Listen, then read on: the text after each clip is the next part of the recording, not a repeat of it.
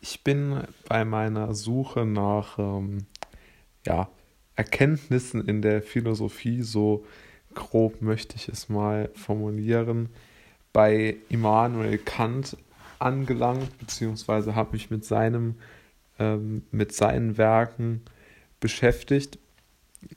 Und ähm, ja, dort bin ich auf etwas gestoßen, was mir sehr, sehr interessant äh, vorgekommen ist ist, und das möchte ich mal mit den Zuhörern teilen, nämlich die, also Immanuel Kant hat die großen Fragen der Menschheit in vier Fragen unterteilt, die ich sehr, sehr weitreichend und sehr, sehr sinnvoll finde. Und äh, diese Fragen lauten wie folgt. Was kann ich wissen?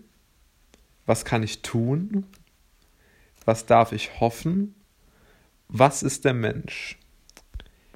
Mit diesen vier Fragen beschäftigt sich Kant, beziehungsweise sie bilden sozusagen den Leitfaden sozusagen seiner Philosophie über die Menschheit oder beziehungsweise wie der Mensch wirken kann.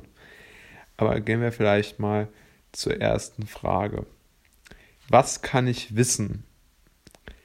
Ich denke, diese Frage ist vielleicht etwas zweideutiger, als sie im ersten Augenblick erscheinen mag. Was kann ich wissen, basiert ja auf der Annahme, dass es sozusagen ein Wissen gibt, was sich nicht sofort vor unserem Auge verbirgt, sondern bei dem man sozusagen um die Ecke denken muss. Also eine relativ interessante Sichtweise. Was soll ich tun? Ist ja eine, eine aus meiner Sicht moralische Frage. Also das Abwägen von verschiedenen Optionen in einem moralischen Kontext der Gesellschaft, der Menschheit, wie auch immer.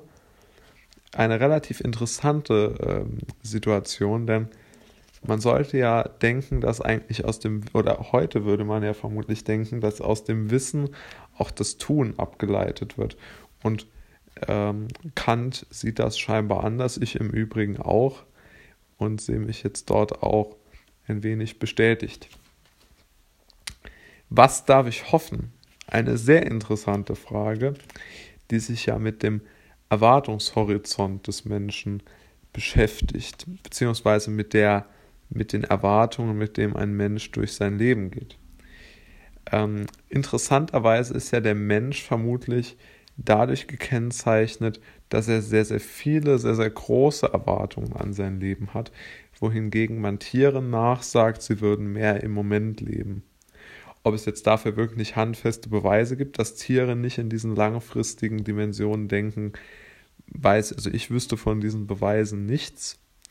Aber trotz allem ist ja mal festzustellen, dass Menschen sehr gerne über lange Zeiträume denken und was so mit ihrer Zukunft, wie sie es gerne nennen, passiert.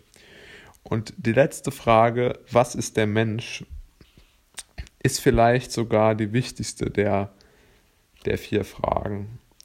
Denn wenn man, erst wenn man sich, glaube ich, wirklich ähm, sozusagen ähm, darüber Gedanken macht, wie man, wie sozusagen die eigene, die eigene Identität als Mensch aussieht, kann man ja vielleicht auch mal Rückschlüsse auf sich selbst ziehen. Ich bin ja wirklich ein, ein riesiger Verfechter des Individualismus. Aber, oder, und ich denke, es ist auch gar kein Widerspruch zu der Position, die ich jetzt beziehe, aber ich denke schon, dass es Dinge gibt, die für Menschen sehr, sehr wichtig sind und dass es so ganz generelle Bedürfnisse gibt, die jeder Mensch hat. Und ich denke, Kant meint das damit mit, was ist der Mensch? Sicherlich auch die Einordnung in einem historischen oder biologischen Kontext, das ist ganz klar.